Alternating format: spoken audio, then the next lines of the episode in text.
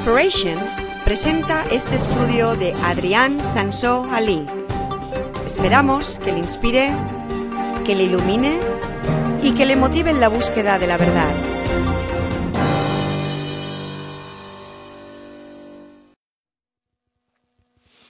Un divorcio, un divorcio es algo horrible. ¿Estáis de acuerdo con esto? Un divorcio es algo horrible. Gracias a Dios no he tenido esta experiencia, pero sí varias veces, y no voy a preguntar tampoco quién ha tenido esta experiencia o no, quién ha pasado por divorcio o quién no.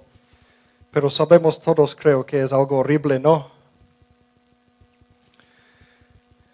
Algunas veces en mi vida he estado roto del corazón, ya, ya puedo entender un poco mediante estas experiencias de roto del corazón cómo debe ser un divorcio.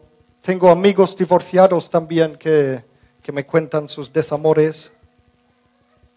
Un verano hace varios, hace varios años ya eh, estuve trabajando con una cantante durante todo el verano quien estaba pasando por en medio de un divorcio. Entonces, cada, cada, cada, cada día oí, me, me contaba todas sus penas, lo que estaba pasando en aquel mo- mismo momento y fue un verano muy deprimente. Eh, lo, lo que, lo que llega es deprimición, corazón roto, miseria, tristeza. Y eh, desgraciadamente hoy tenemos que hablar un poco de miseria y tristeza, pero espero no, no deprimiros del todo. No es de extrañar que Dios, que inventó el matrimonio, odia el divorcio. En Malaquías, Malaquías 2.16, Dios dice directamente, yo aborrezco, yo aborrezco el divorcio. Luego, cuando los fariseos preguntaron a Jesús acerca del divorcio,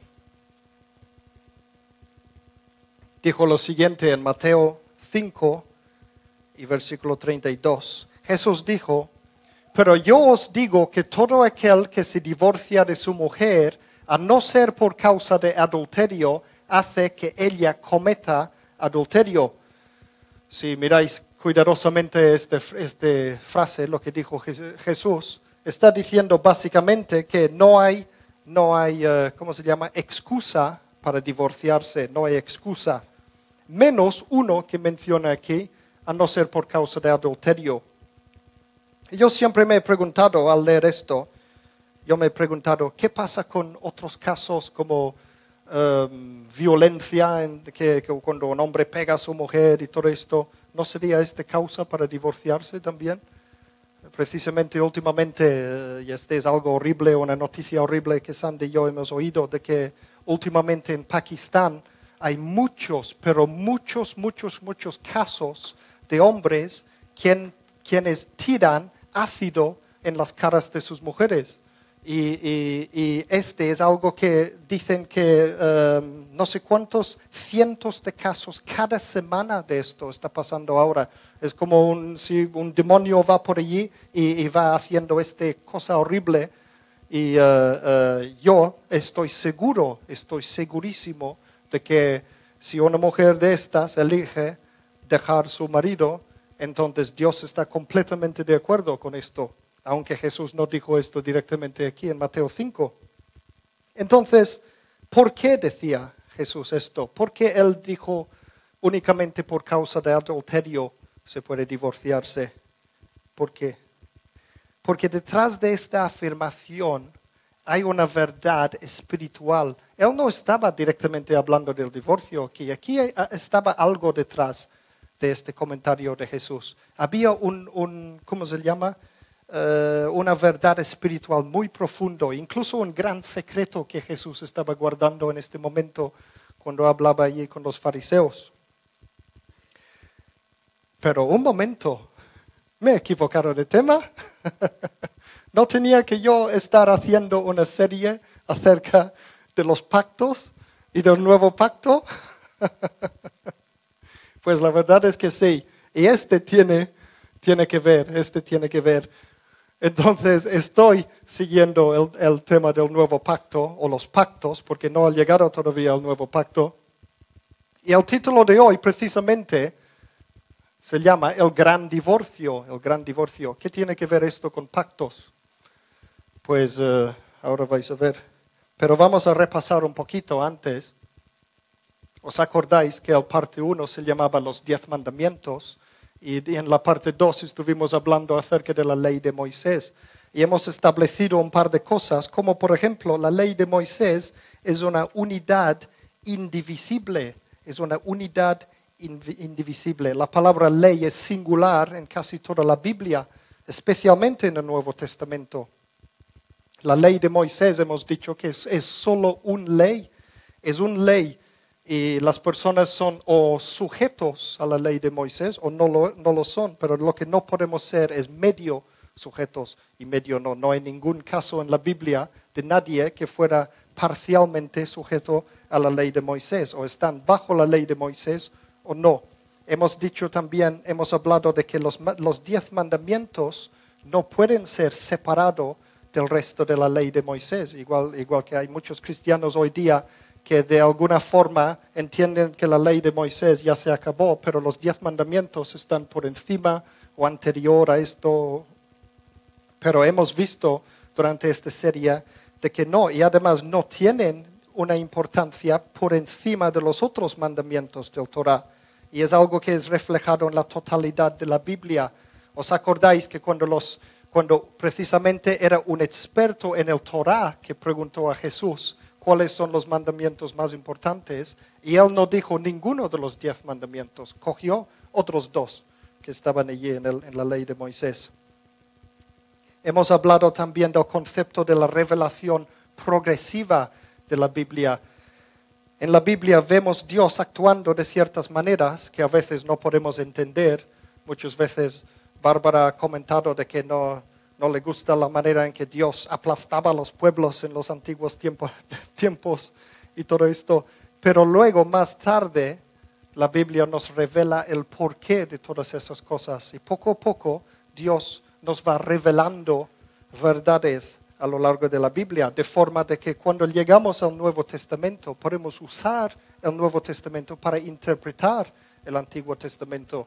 De alguna forma es como una, una rosa, de que la planta de la rosa y los raíces son el Antiguo Testamento y las hojas y todo esto, y también las espinas, las, las, partes malos, y luego el Nuevo Testamento es como si fuera la rosa al final. La rosa viene al final de todo y es la parte más bonita y la, vemos la razón de ser de todo lo demás cuando vemos la rosa. ¿Entendéis? Esta es una analogía que hago acerca de cómo entender la Biblia, cómo ver la Biblia. Y otra cosa, otro punto importante que no he dicho todavía, es que Dios se revela a los humanos de forma humana también de forma humana, de forma a veces muy humano, muy humano. Y la culminación de todo esto es cuando Dios mismo vino en la carne, ¿no? Vino como un humano. Pero incluso en el antiguo pacto vemos que Dios tiene, eh, ¿cómo se llama? Eh, em, sentimientos. Tiene sentimientos, se, pone rabioso, se, se enoja, eh, dice que es un Dios celoso y hay mucha gente que dice, no puede ser, si Dios es perfecto, no puede ser un Dios celoso. Y, estoy de acuerdo, es verdad. Pero por otro lado, cuando Dios se, se presenta a nosotros, se presenta de forma humana para que nosotros podamos entenderle.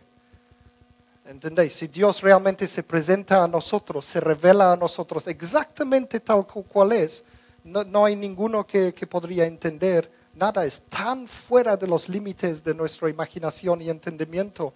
Entonces, mediante la Biblia, Dios se muestra a nosotros en términos humanos. La Biblia dice que Dios ve las cosas como si tiene ojos, toca las cosas con sus manos, eh, montón de cosas, da atributos humanos y también que tiene sentimientos.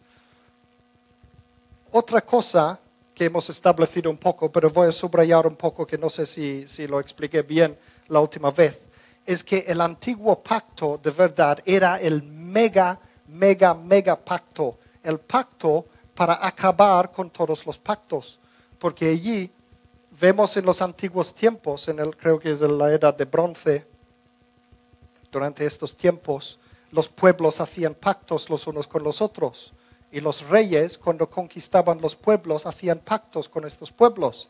Entonces, cuando Dios viene para revelarse a Israel de forma, en términos humanos, Él tenía que hacer un acuerdo con ellos del mismo tipo de acuerdo que ellos ya conocían, que eran esto de los pactos. Hemos hablado en los primeros dos partes acerca de esto, de que, de que en realidad el antiguo pacto era casi una copia de los tipos de pactos que se hacían entonces entre los humanos, pero de forma muy exagerado, súper, súper exagerado.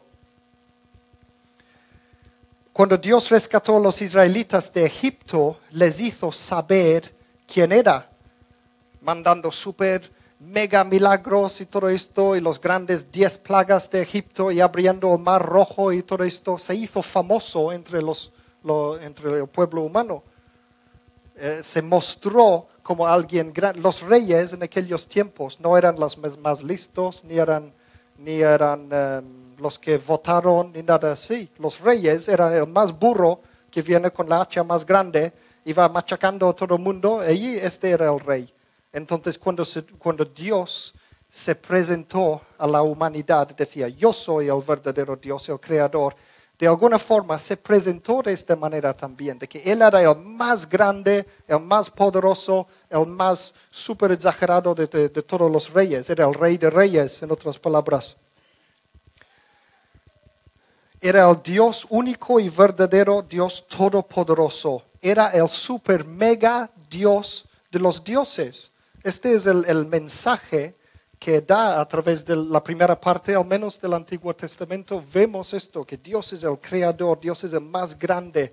Es como si está diciendo, yo soy Dios, los demás son tonterías, o los demás son demonios, yo soy Dios. Todo lo hacía a lo grande, a lo exagerado. ¿Os acordáis de Monte Sinaí, los grandes rayos y truenos y todo esto? Y la gente estaba súper cagado de, de, miedo, de miedo.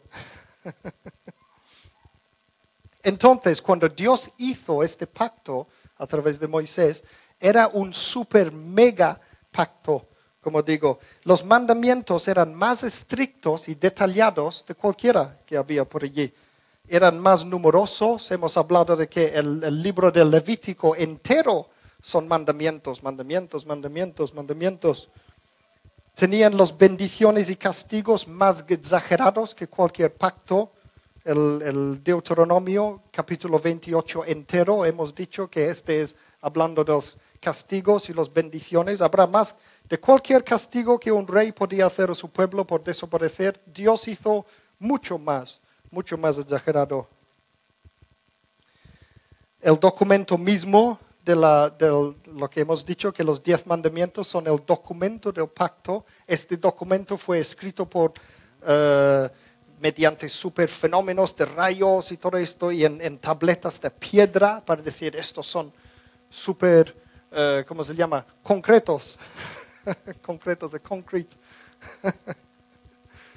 y por supuesto, la arca de la alianza era el objeto más sagrado que cualquier objeto en la tierra que jamás ha existido, el arca de la alianza, tan, tan, tan, tan, tan súper sagrado era que os, acordáis, eh, está en 2 Samuel 6, versículos 2 a 7, hay un episodio allí de que un pobre sacerdote estaba al lado de la arca mientras que lo transportaba y iba a caer el arca y él lo tocó para, para que no se cayera y Dios le hizo ¡bumba! muerto enseguida, le machacó.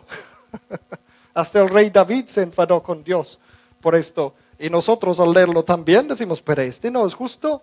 Dios no mira el corazón. ¿Por qué le machaca al, pobre hombre? Por, por intentar que no caiga el arca. Pero hay una razón allí, hay una razón detrás de esto. Dios estaba mostrando que su pacto era el más mega, mega pacto. Él era el más Dios, él, él era el más sagrado, el arca, el, incluso el arca del pacto era el más sagrado de todo porque contenía el pacto, contenía el documento del pacto, los diez mandamientos. Pues nada, Dios se tenía que revelarse a ellos en una forma que ellos pudieron entender, porque en aquellos tiempos esta era la manera de hacerse entender que Dios era grande y Dios es sagrado y todas esas cosas. Era la única manera de hacerles entender. Así se hacían las cosas. Así se hacían las cosas. Entonces vamos a, a seguir hoy, vamos a seguir un poco, porque también hemos mencionado un par de veces que el matrimonio es un pacto. El matrimonio es un pacto. Y ahora volvemos entonces a aquella escritura que hemos mencionado, que Jesús decía lo que Jesús decía acerca del divorcio. Pone, si yo, yo os digo que todo aquel que se divorcia de su mujer, al no ser por causa de adulterio, hace que ella cometa adulterio. ¿Qué es el adulterio? Cuando una persona hace relaciones sexuales con otra mujer, entonces lo que está haciendo es la unión con otra mujer, está haciendo un pacto con ella. Hemos dicho que, la unión entre hombre y mujer es establecer un pacto. Hemos dicho esto en los otros. Entonces, cuando una persona va con otra mujer, lo que está haciendo es un pacto espiritual con esta otra mujer. Y este pacto, este entonces rompe el pacto que uno mismo tiene con su propia mujer. Esta es la verdad espiritual detrás de esto. Jesús estaba pensando en los pactos cuando decía esto estaba pensando, lo veis, ¿no? ¿Entendéis este de que un matrimonio es un pacto? Un matrimonio es un pacto. Entonces el, adulterio sería hacer pacto con otra mujer. Pero había algo allí más profundo todavía. Yo lo llamo un gran secreto porque los, los, fariseos que estaban allí no sabían que Jesús era Dios mismo. Jesús era Dios, ¿no? ¿Sabéis que Dios mismo había pasado por un divorcio? Dios mismo había pasado por un divorcio. y ella se. Pero es verdad, cualquiera que estudia el Antiguo Testamento y ve cómo Dios se, se, presenta en términos humanos, siempre se, se presenta en términos humanos había una parte en la Biblia en que él pasó por un horrible, horrible divorcio. Entonces hoy hacemos un poco de clase de historia, por eso tenemos las sillas así. Hacemos un poco de clase de historia. Intentaré hacerlo rápido y breve. Pero hay que acordaros que Dios se revela a nosotros en términos humanos, ¿vale? Se revela por analogía. Todo lo que sabemos acerca de Dios es por analogía hace un par de años, durante el verano, os hablé de que tuve una experiencia de escuchar esto. Este se llama The Bible Experience. ¿Os acordáis, no? Que hablaba de esto. Este es, bueno, es, es el mejor libro en audio que jamás se han hecho, en, jamás, en la tierra. Es como una película de cine, pero para escuchar. Y es la Biblia, palabra por palabra, la Biblia, en inglés, por supuesto. Entonces, lo siento para los que no, no lo entienden, pero es, es, ojalá que hubiera sido algo así en español. Pero era toda una experiencia para mí escuchar esto cada día. Y yo soy músico, me entran mejor las cosas por el oído que, que cuando leo. Entonces aquí me entraba la Biblia mucho más que si lo hubiera leído con, con mis ojos y pasé por toda la Biblia entera, desde el principio hasta el final, y vi como nunca antes todo el contexto, porque toda, la, toda mi vida había estudiado la Biblia, sí, conocía esta escritura el otro, el otro, el otro, el otro, pero esta fue una experiencia en, que pude ver el contexto de toda la Biblia, como nunca antes, vi como si fuera desde el aire y vi toda la historia, toda la historia de la Biblia.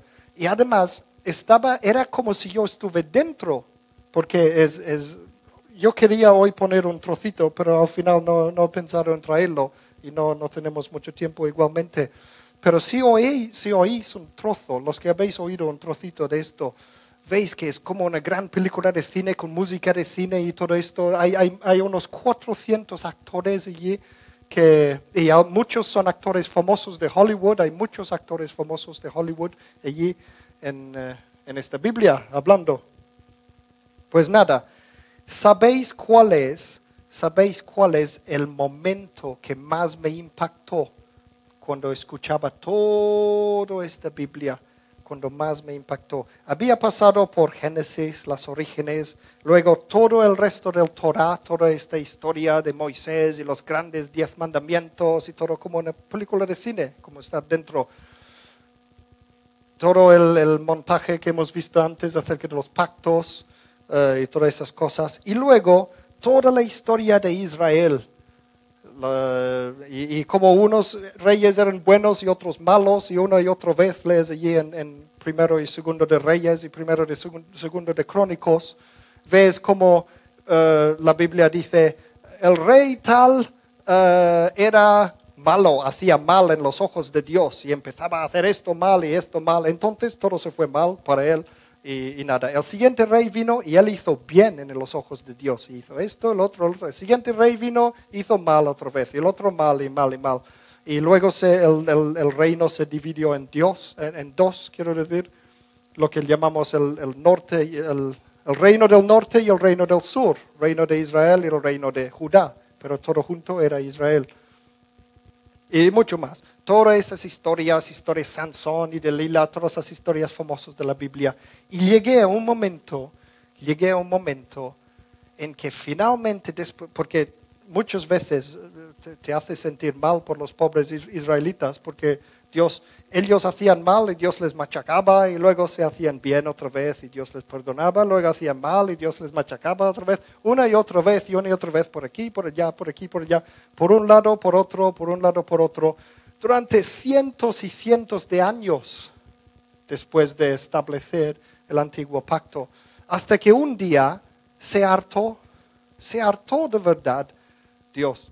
Y allí es, increíble porque el actor que hace de Dios, la voz de Dios, es un, es un predicador, un hombre allí grande y negro de Estados Unidos y tiene la voz así, súper... Y por eso le eligieron para, para ser la voz de Dios. Y esta voz de Dios, llegas a, querer esta voz cuando oyes esta voz de Dios. Sí, yo soy Dios, el Todopoderoso y todo esto.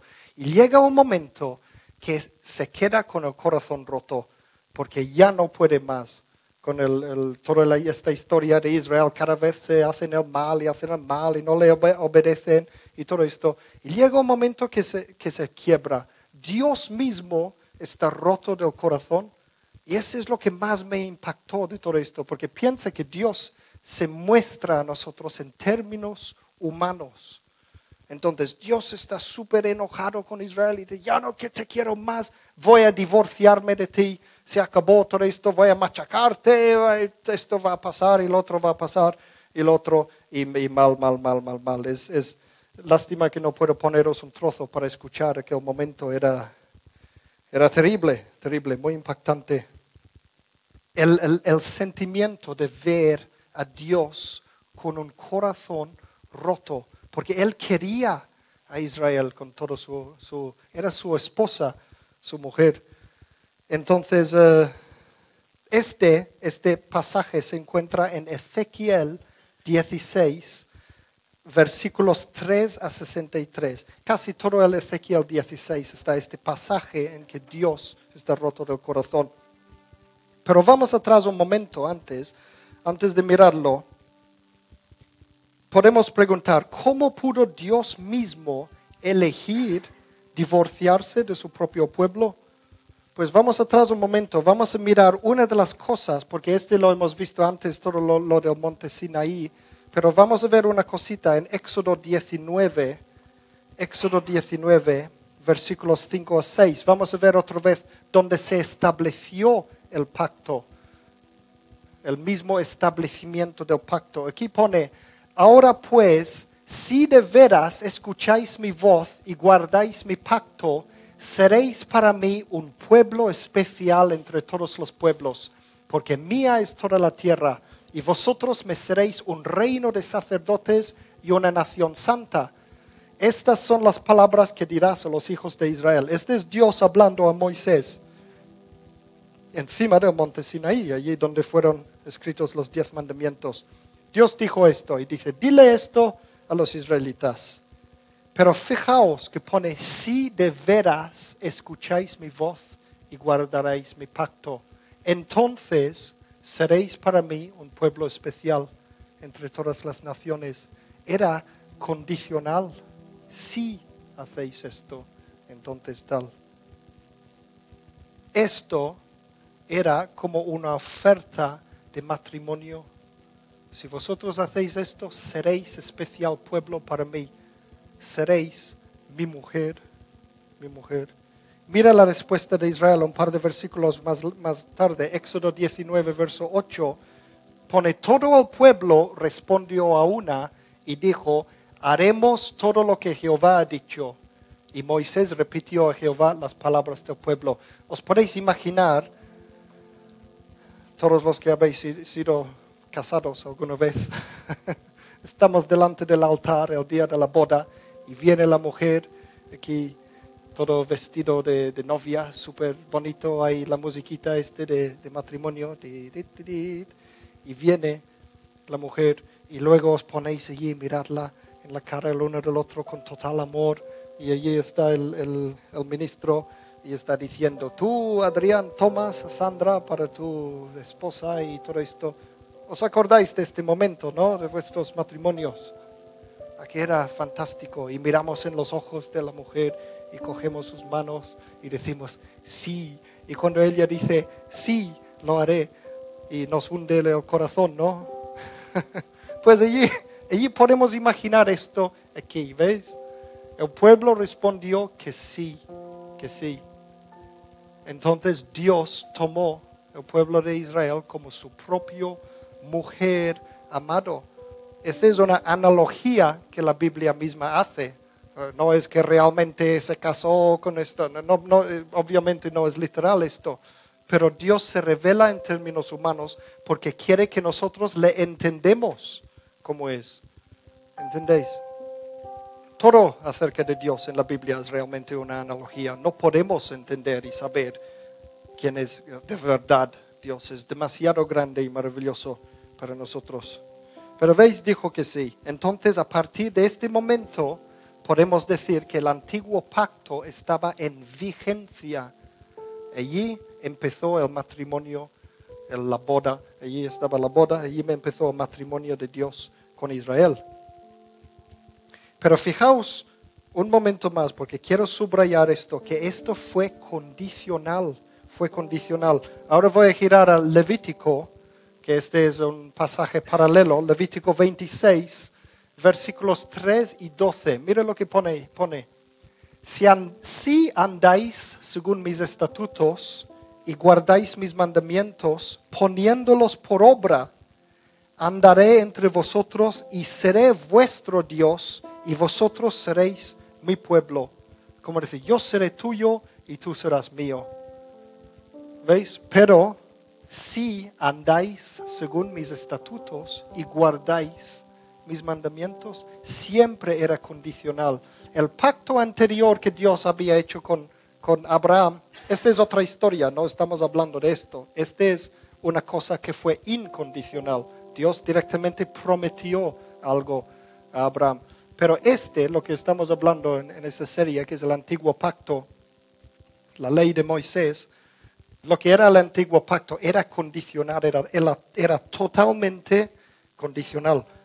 Y ya hemos visto en los primeros, los anteriores, todo esto de que si me obedecéis, seréis bendecidos en la montaña, en el pueblo, en el campo, todo esto. Y si no, si no me obedecéis, ¿qué pasó? Mal, ¿no? Muy, muy, muy mal. Prometió cosas horribles y horribles y horribles si no le obedecieron. Pues adivina qué pasó en la historia. ¿Qué pasó en la historia? Vamos a adelantarnos cientos de años en la historia, cientos de años. Había pasado cientos de años de historia de Israel.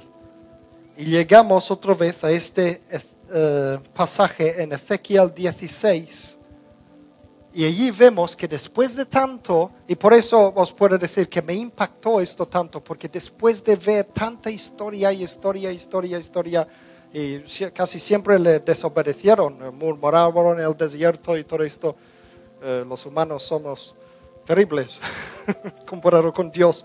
Entonces nunca podían alcanzar este nivel de perfección que Dios demandaba. Entonces siempre fallaban, por supuesto. Y allí vemos, allí vemos entonces este pasaje en que Dios está harto, ya está harto. Y vamos a verlo ahora, he puesto algún, algunos Biblias por allí porque no voy a poner todo en la, en la pantalla porque es un pasaje bastante largo.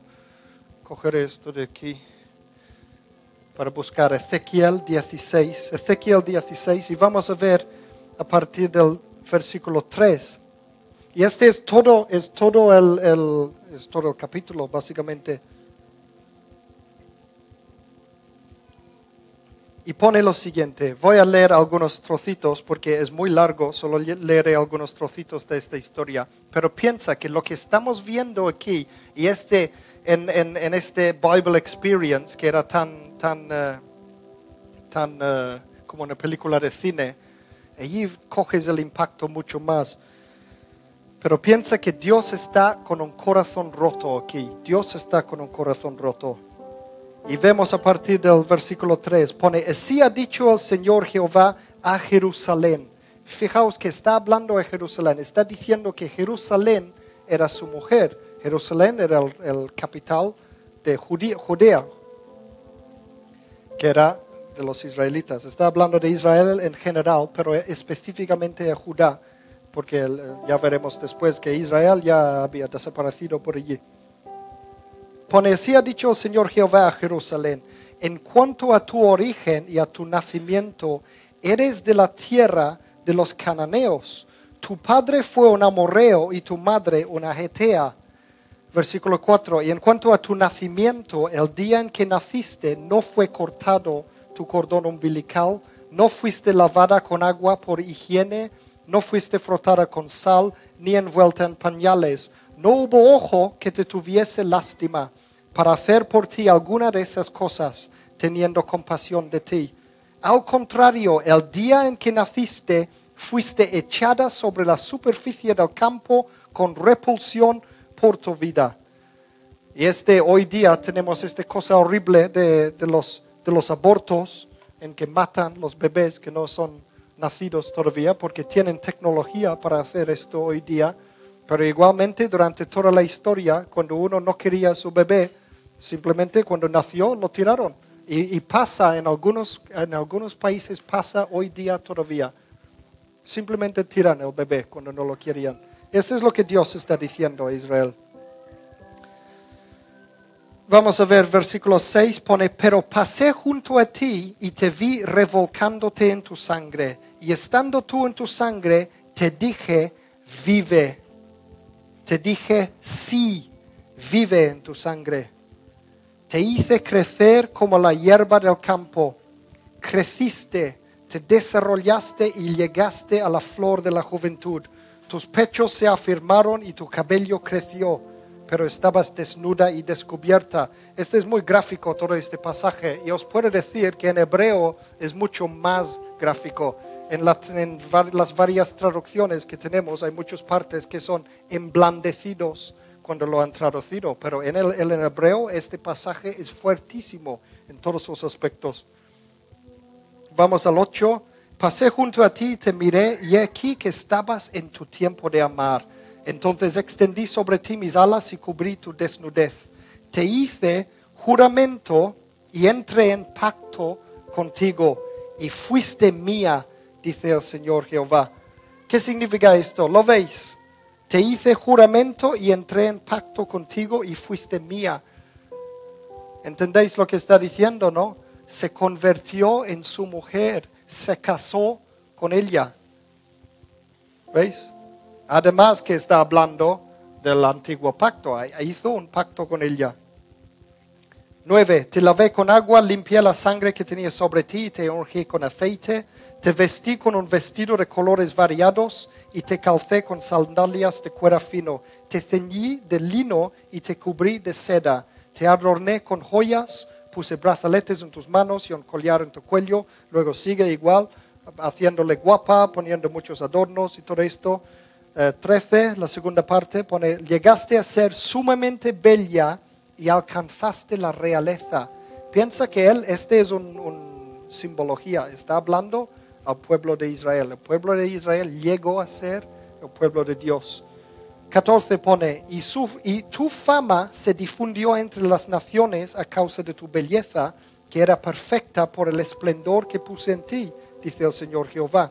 Pero confiaste en tu belleza y te prostituiste a causa de tu fama, vertiste tu lujuria sobre todo el que pasaba, fuera quien fuese. Tomaste, tomaste algunos de tus vestidos y te hiciste lugares altos de vivos colores y sobre ellos te prostituiste. Entonces aquí la, la historia se vuelve mal y dice que él ya empezaba a hacer esto espiritualmente. Lo que estaba haciendo en realidad el pueblo de Israel es que iba con otras naciones, juntarse con otras naciones, juntarse con otras religiones, empezando a tomar sus dioses como sus propios dioses y todo esto, idolatría en otras palabras. Que aquí Dios está diciendo que ella fue infiel a él. Y luego hay varios versículos más de todo, y este os digo otra vez, en hebreo es, es realmente gráfico esto. Luego llega 19, versículo 19, pone, también tomaste mi pan que yo te había dado, la harina fina, el aceite y la miel con quien yo te alimentaba, y lo pusiste de ellos como grato olor, dice el Señor. O sea, cogió su comida también, todo. Versículo 20 pone, además de esto, tomaste a tus hijos y a tus hijas que me habíais dado a luz y los sacrificaste ante ellos para que fuesen consumidos. ¿Eran poca cosa tus prostituciones? Este es, algo que hacían de verdad en aquellos tiempos. Sacrificaban, muchas naciones tenían dioses que eran en, en realidad demonios, y lo que hacían es sacrificaban sus propios hijos a estos dioses. Entonces Dios está diciendo esto a Israel que ellos también empezaban a hacer esto. Y en esta analogía está diciendo que este era su mujer que se había empezado a hacer todo esto. ¿Veis? 21, pues degollaste a mis hijos y los diste para hacerlos pasar por fuego ante ellos. Este está refiriéndose a estas costumbres tan horribles que habían. Luego vienen más detalles horribles y llegamos al 35 y dice, por tanto, oh prostituta, escucha la palabra de Jehová. Y este era, si, si, escucháis otra vez, porque yo estoy recordando esta voz de este actor que hacía de Dios cuando, cuando leía esta parte, él estaba hablando con su propia mujer cuando decía esto. ¿Veis? Y está súper, súper llorando y roto del corazón. Y dice, por tanto, oh prostituta, escucha la palabra de Jehová. Así ha dicho el Señor Jehová, por cuanto han sido vertidos tus recursos, ha sido descubierta tu desnudez en tus prostituciones con tus amantes y con todos tus ídolos abominables y les ha dado la sangre de tus hijos. Por eso he aquí que voy a reunir a todos tus amantes con quienes tuviste placer, a todos los que amaste, a los que, los, los que aborreciste, los reuniré contra ti de los alrededores. Ante ellos descubriré tu desnudez y verán toda tu desnudez. 38 Luego te aplicaré la sentencia de las mujeres adúlteras y de las que derraman sangre. Traeré sobre ti sangre de ira y de celos. Saltamos al 40. Harán subir contra ti una multitud, quienes te arrojarán piedras y con sus espadas te harán pedazos. ¿Veis? Esta es la sentencia de las mujeres adúlteras que ponen 38. En el antiguo pacto, en la ley de Moisés, los adúlteros tenían que ser apedrados hasta la muerte. Entonces en 40 lo dice, quienes te arrojarán piedras. ¿Veis? Está diciendo que la ley vendrá sobre ti. Y lo que en realidad, lo que está hablando aquí, lo que pasó en realidad es que las naciones que estaban alrededor de Israel invadieron Israel y les machacaron todos. Entonces, los deberes que podéis tener esta vez, ya os dije que espero que no sea demasiado deprimente hoy. Pero si leéis todo Ezequiel 16, este puede ser unos buenos deberes para vosotros. Leer Ezequiel capítulo 16. ¿Qué le pasó entonces a Israel? ¿Qué le pasó? En el año 586, el año 586 antes de Cristo, el ejército de Babilonia invadieron a Israel. Realmente era la casa de Judá, lo que, que es lo que en aquellos tiempos era lo único que quedaba de Israel. Y destruyeron completamente a Jerusalén y a su templo. Los llevaron al cautiverio. Este acto de Dios acabó con el pueblo físico de Israel. Y no solo destruyeron el, tiempo, el, templo, sino la arca de la alianza desapareció para siempre. Allí es donde desaparece de la historia y nadie más lo ha encontrado nunca, hasta Indiana Jones. ¿Sabéis quién es Indiana Jones, no? pues imagínate, Imagínate, allí desapareció el arca de la alianza. Y además, no solo, solo esto, sino el, mismo, lo que llamamos el Shekinah de Dios, que es la gloria de Dios, que estaba en el templo. Sí. En realidad podemos pensar que es injusto esto, pero sí, pero este luego en el Nuevo Testamento vamos a ver el porqué de todo esto. Vamos a ver el porqué de todo esto, porque Dios tiene un plan Dios tiene un plan para todos. Entonces el mismo Shekinah de Dios, la gloria de Dios, entonces es cuando se fue también y nunca más volvió allí.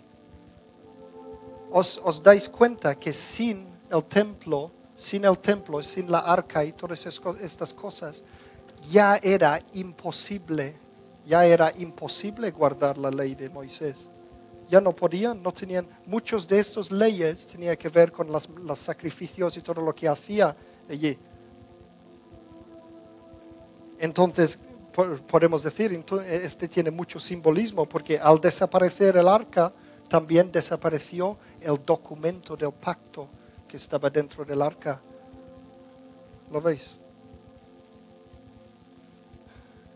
Esto era, este era un acto este era de parte de Dios un acto de divorcio, era un castigo terrible para Israel y su acto de, divorcio para ellos. Piensa que un divorcio es una disolución, es una disolución de un pacto.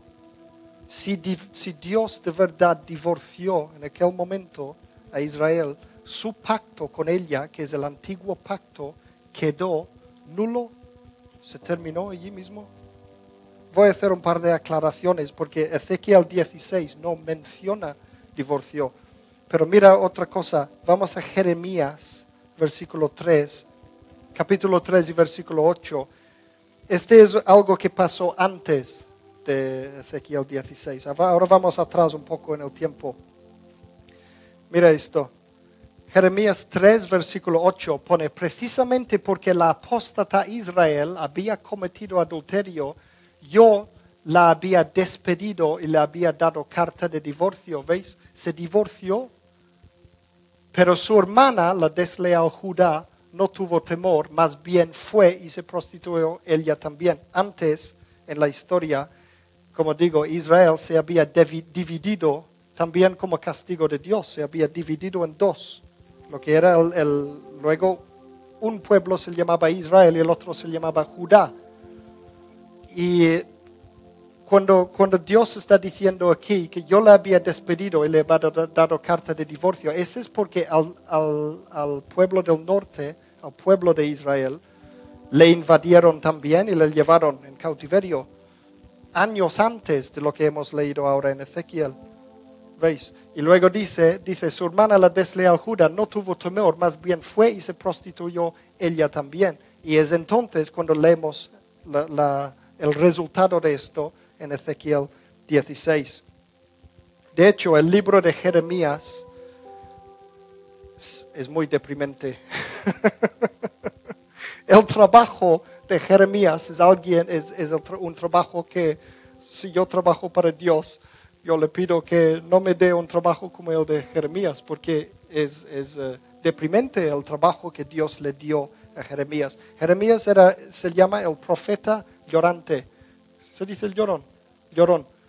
Porque todo el tiempo estaba llorando. Él, tenía que ir a, decir a, Israel, todo lo malo que iba a pasar, te va a pasar esto, te va a pasar lo otro, te va a pasar esto, eso, Dios va a machacarte, vas a morir, todo esto.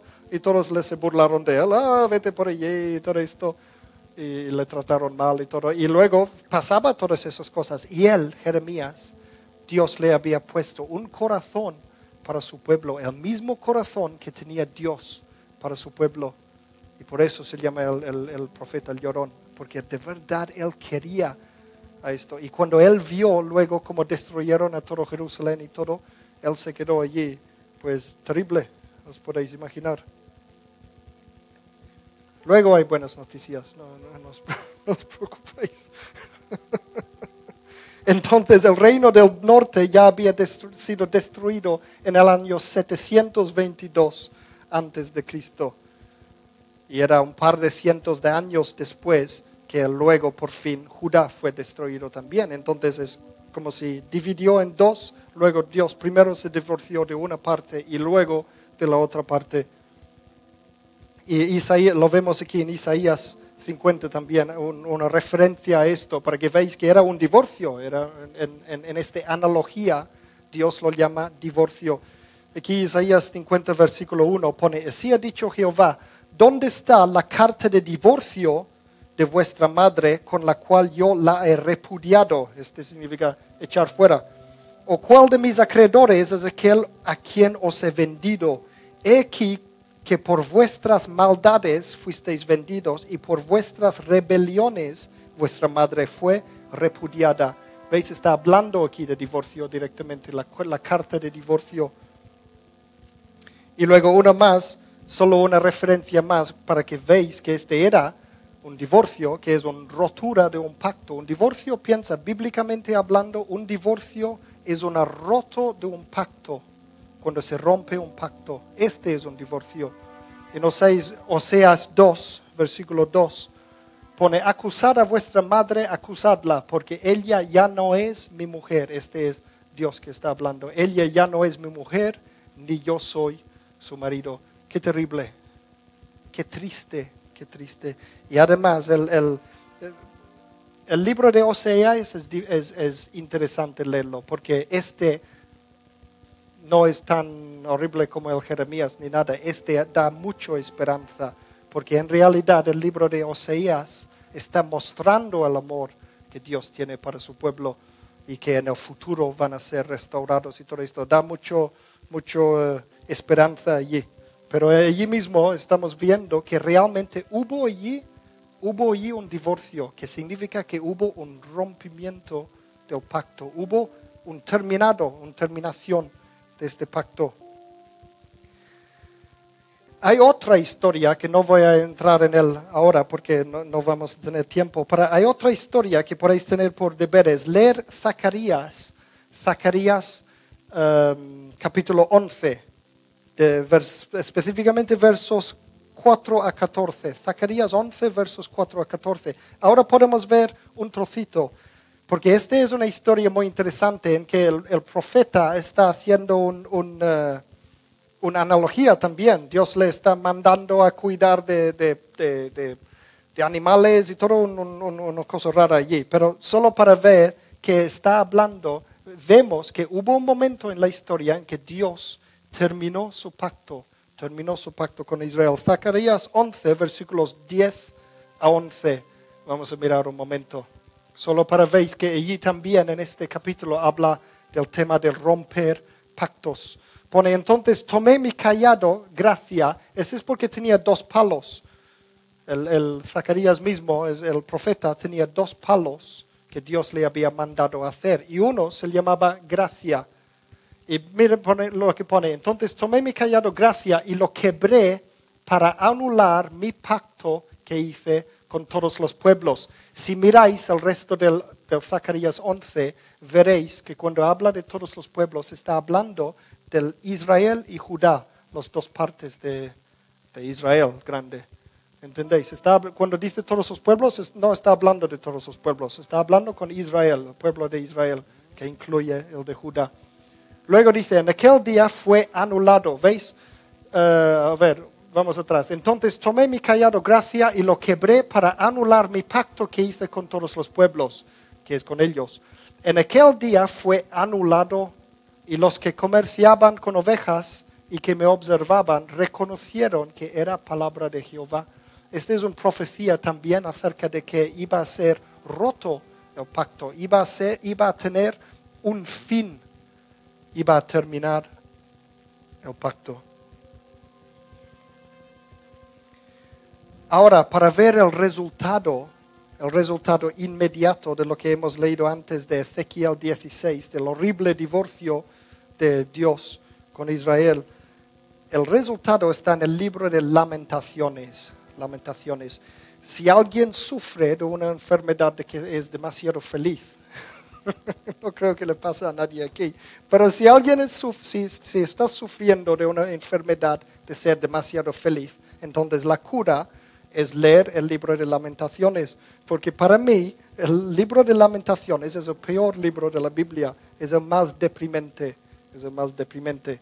Muchos, mucha gente habla mal del libro de Eclesiastes, dicen, no, es muy deprimente Eclesiastes. Para mí el libro de Eclesiastes es una fiesta de cumpleaños comparado con el libro de lamentaciones. ¿Entendéis?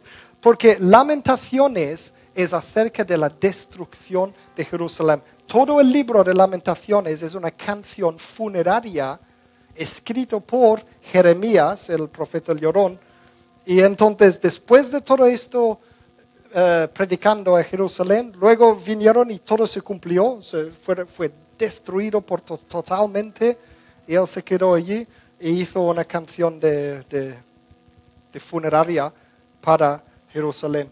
Y el, el, resultado es el libro de lamentaciones. Y allí hay trozos en lamentaciones en que es una mujer, allí en, otra vez en el, estoy recordando de este The Bible Experience, que hay una actriz famosa que era en, Roots, la serie de Roots en los años 70, Raíces. Muy famosa, una, actriz negra también, pero muy vieja ahora. Y ella es la voz, eh, tenía su nombre por aquí también, Cicely Tyson se llama. Es de, esta película que ha salido recientemente, The Help, que tanto le gusta a Sandy. Eh, ¿Tú lo has visto? Pues hay una mujer muy anciana que es la que, la que la mujer principal de la película, la que despidieron, la mujer que despidieron y luego se, se, murió. Esa es la actriz que está aquí en The Bible Experience haciendo la voz de Jerusalén. Y hoy es allí una mujer muy anciana y destruida, todo llorando. Dice, ay de mí, qué terrible, por mis pecados he sido destruido, Dios me ha destruido y todo eso. Y realmente te sientes mal por ella. ¿Entendéis? Entonces, bueno, no, no voy a entrar en más cosas deprimentes, pero con esta analogía de la palabra de Dios, la palabra de Dios habla de que Dios estaba casado con el pueblo de Israel y llega un momento en que se divorció de ella. Y cuando estamos pensando en pactos, en pactos, pensamos que bíblicamente un divorcio es, un, es cuando un pacto se termina Mira otra cosa, porque hay, también hay un poco de polémica acerca de lo que es el, tiempo intertestamentario. Mucho, o sea, la mayoría de los cristianos entienden que el antiguo pacto ya se acabó, pero luego hay un, un, un poco de polémica acerca de cuándo exactamente se acabó. Yo creo que el pacto mismo, el antiguo pacto mismo, se terminó allí mismo en 500 86, creo que era 586 antes de Cristo. Ahora no, sé dónde he puesto el... allí con, con, la terminación, cuando Israel se acabó como nación, cuando, cuando la Shekinah de Dios desapareció para siempre de allí, cuando el mismo templo se quedó destruido, cuando el arca de la alianza desapareció para siempre, cuando la analogía en la Biblia habla de romper el pacto de matrimonio, de que Dios va a divorciarse de ellos, yo creo que allí mismo se acabó el, antiguo pacto. Pero hay otra gente que a lo mejor, a lo mejor tienen razón, no lo sé. Pero lo que sí vemos y vamos a ver después, de que una vez que Jesucristo murió, ya está. Este fue definitivamente el final del antiguo pacto y este lo vamos a ver próxima vez. Pero Ojo que una cosa que no tenemos que confundirnos, y no me, no me, no me malentendéis, es que es evidente en la Biblia también el amor de Dios por Israel. Es evidente de que Dios no se olvida de Israel nunca y nunca, nunca lo hará. Llegó un momento en que Dios rompió su pacto y yo creo que allí se acabó para siempre el antiguo pacto. Pero lo que es el amor de Dios por Israel sigue y este es evidente. Mira el Mateo 23 y versículo 37, que es lo mismo que Lucas 30 y 34. Fijaos que Jesucristo estaba en medio de Jerusalén y estaba allí llorando, se ve en algunas de esas películas de Jesús. Y mire lo que pone, Jerusalén, Jerusalén, que matas a los profetas y apedreas a los que te son enviados. ¿Cuántas veces quise juntar a tus hijos, así como la gallina junta sus pollitos debajo de sus alas? Y no quisiste. Este muestra un amor, un amor muy grande, eh, ya no está enfadado. ¿Veis? Este, este muestra un amor muy grande y un corazón roto también. ¿Lo veis? Para mí, cuando yo veo esto, este comentario de Jesús aquí, yo veo Ezequiel 16, yo veo aquí el paralelo al mismo corazón roto que tuvo Dios en Ezequiel 16. Y luego hay promesas en la Biblia acerca del futuro de Israel que no se han cumplido todavía y entendemos que se van a cumplir. Hay promesas que Dios hizo a Abraham, que el Nuevo Testamento habla de que esto sigue en pie y toda una, una otra historias que luego otro día lo, vemos. Pero una cosa antes de terminar, os quiero decir que no sé quién mencionó que parecía injusto que Dios hizo tantos, tantos, tantos leyes que eh, parece diseñado para no poder hacerlo. Pues este es precisamente lo que nos dice en el Nuevo Testamento. Dice que fue diseñado para fallar a propósito, el antiguo pacto nunca fue pensado con la idea de que Israel iba a, hacerlo a la perfección. Y es porque son humanos, todos somos humanos y, nadie puede, o sea, es algo imposible, es lo que, lo que Dios pedía en realidad. Dios lo sabía de antemano, sabía perfectamente que serían desobedientes y todo era parte de su plan. Eso es lo que vamos a ver más adelante. ¿Por, qué se enfada entonces? Mira, ¿sabéis? ¿Sabéis que su rebelión fue profetizado? La rebelión de Israel fue profetizado en varios lugares por ejemplo, uno es en Deuteronomio 31, de versículos 16 a 18. Piensa que aquí, Deuteronomio 31, estamos hablando, están, este es la, la, cuando se constituyó el mismo pacto. Y mira, Deuteronomio 31, versículos 16 a 18. Fijaos, Jehová dijo a Moisés, he aquí que tú vas a reposar con tus padres, pero este es justo antes de morir Moisés. Y, dijo esto, Dios le dijo esto, pero este pueblo se levantará y se prostituirá tras los dioses extraños de la tierra hacia la cual va. En medio de ella me abandonará e invalidará mi pacto que he hecho con él. ¿Veis? Invalidará mi pacto. Y este fue profetizado. Luego dice, aquel día se encenderá contra él mi furor.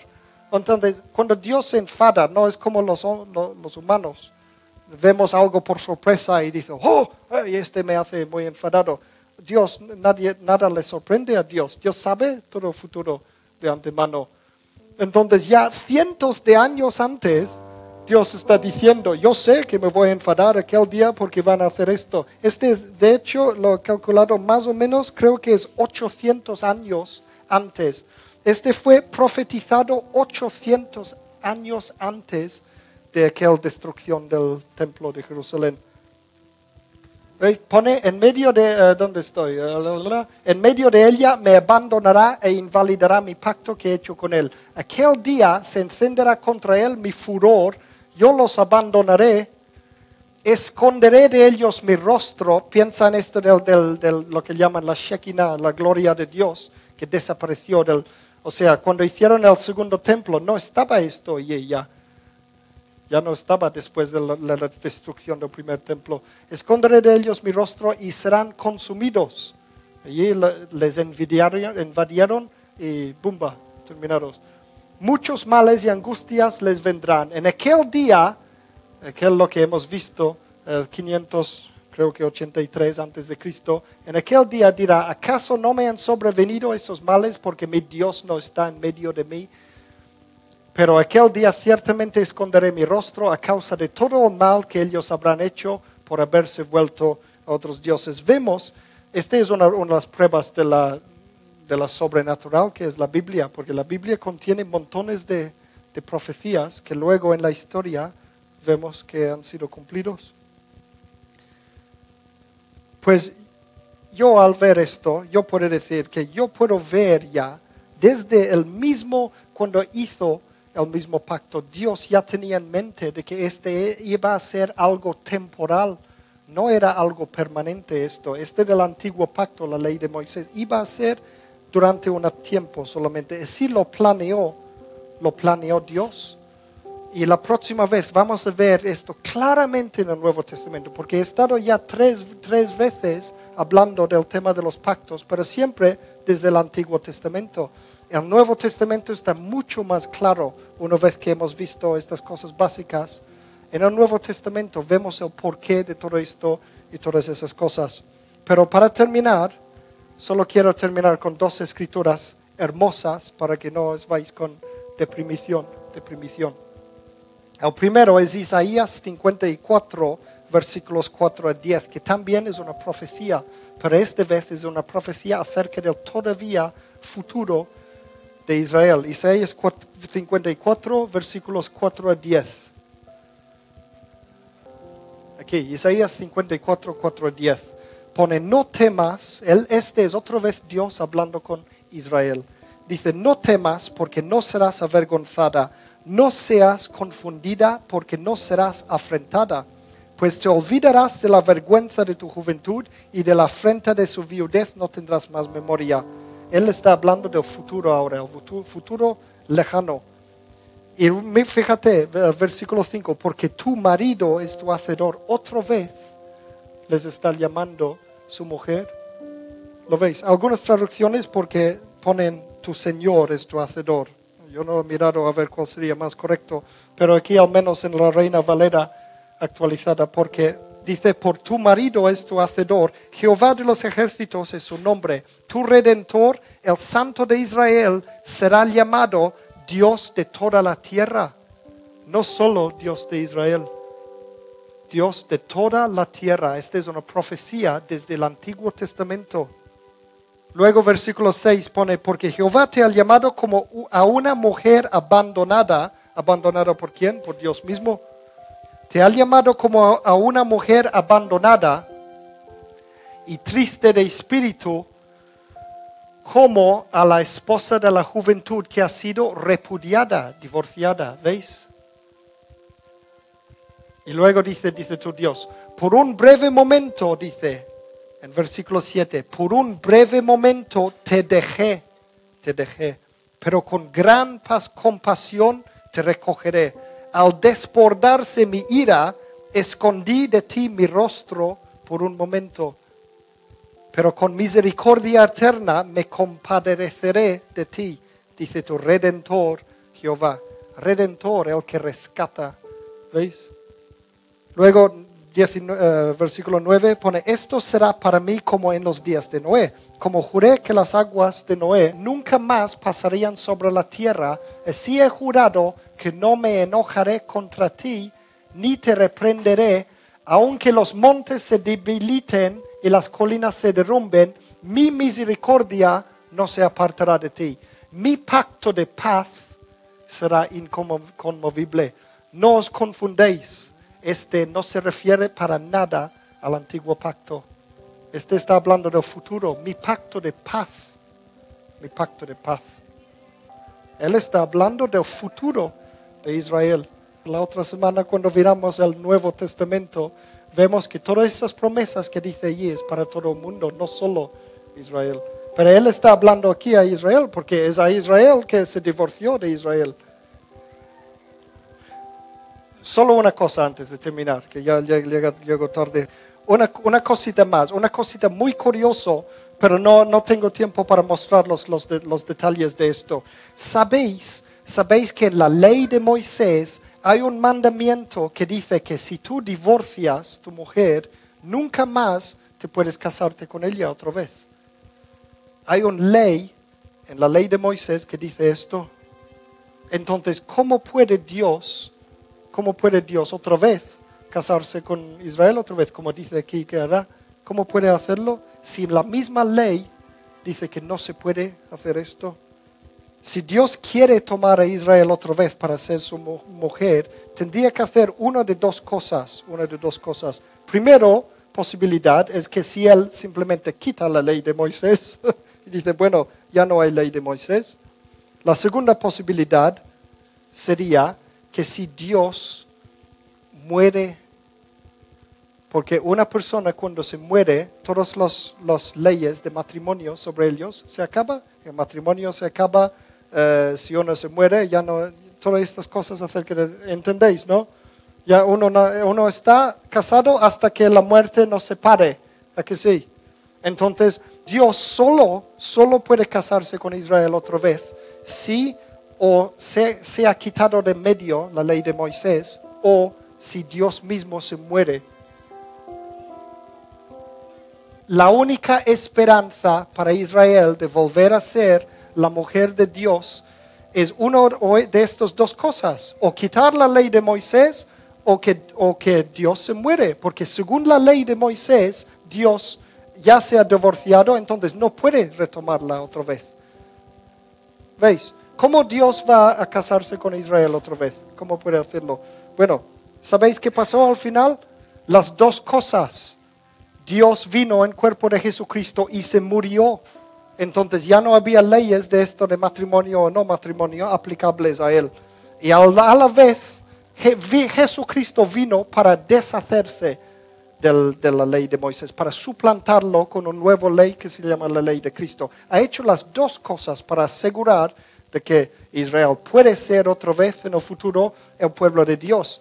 Ya les convendría, ya les conviene a los judíos creer en Jesucristo, porque si no, entonces, según el mismo Antiguo Testamento, ellos no pueden volver a ser el pueblo de Dios. Es, es un, es un ahora no tengo tiempo para explicarlo, pero es, es, un estudio muy interesante esto, ver esto. Es muy interesante. Bueno, por último, última escritura antes de terminar. Este es, hay que terminar con esto porque es lo más importante. Jeremías 31, el profeta llorón. Jeremías 31, versículo 31 a 33. El final de todas sus miserias del, pobre Jeremías. Pone, he aquí vienen días, dice Jehová, en que haré ¿Qué es lo que va a hacer? Un nuevo pacto con la casa de Israel y con la casa de Judá. Se casará con ellos otra vez, usando nuestra analogía. ¿Veis? Haré un nuevo pacto. Un nuevo pacto. Y el hecho de decirlo nuevo significa que el antiguo ya se acabó. No será, no será, y hay que subrayar este no, no será como el pacto que hice con sus padres el día que los tomé de la mano para sacarlos de la tierra de Egipto. Está diciendo que no será como el pacto que hizo a través de Moisés. ¿Veis? Mi pacto que ellos que hicieron invalidaron fue por causa de ellos que Dios divorció de ellos y dijo, ya no hay más antiguo pacto. ¿Veis? A pesar de ser yo su Señor, dice Jehová, ¿ves? Ellos lo invalidaron a pesar de ser yo su Señor. Porque este será el pacto que haré con la casa de Israel después de aquellos días. Y más tarde en esa serie veremos que este es para nosotros también. No es solo, es clarísimo en el Nuevo Testamento, es clarísimo esto. Mira, este será el pacto. Pondré mi ley en su interior y la escribiré en su corazón. ¿Qué ley? Pone mi ley este no es la ley de Moisés. Este es claro otra vez en el Nuevo Testamento y lo vamos a ver la, otra semana. Pero por ahora solamente tenéis que creerlo. Pondré mi ley en su interior y la escribiré en su corazón. Antes, ¿dónde escribió el documento del pacto? En piedras, en piedras, en las tablas de, de piedra. Lo escribiré. El mismo documento del pacto será escrito en nuestros corazones. Y este será hecho a través del Espíritu Santo. Y mira, por último, yo seré su Dios, dice Dios, y ellos serán mi pueblo. Está hablando del futuro. Yo seré, volveré a ser su Dios, y ellos serán mi pueblo. Hay muchos luego preguntas que pueden salir de todo esto lo que hemos visto, pero vamos a seguir la próxima vez. Vamos, la próxima vez vamos a empezar por fin a ver las cosas acerca de ese tema en el Nuevo Testamento, a ver qué dice el Nuevo Testamento acerca del Antiguo y los nuevos pactos y de qué va todas esas cosas. Y vamos a ver también quién es el pueblo de Dios hoy día, porque aquí hemos visto que antes Israel fue el pueblo de Dios y en el futuro van a ser otra vez el pueblo de Dios. Pero ahora qué? Eso es lo que vamos a ver la próxima vez. Que Dios os bendiga.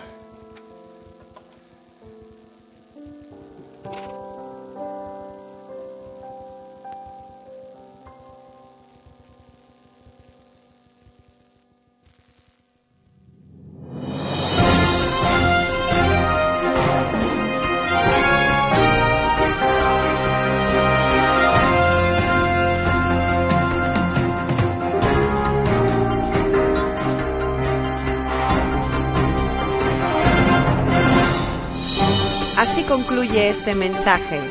Confiamos que le haya bendecido y que le haya inspirado a continuar la búsqueda de la verdad. Para más información, visita nuestra web www.singspiration.es. Gracias por apoyar esta obra social.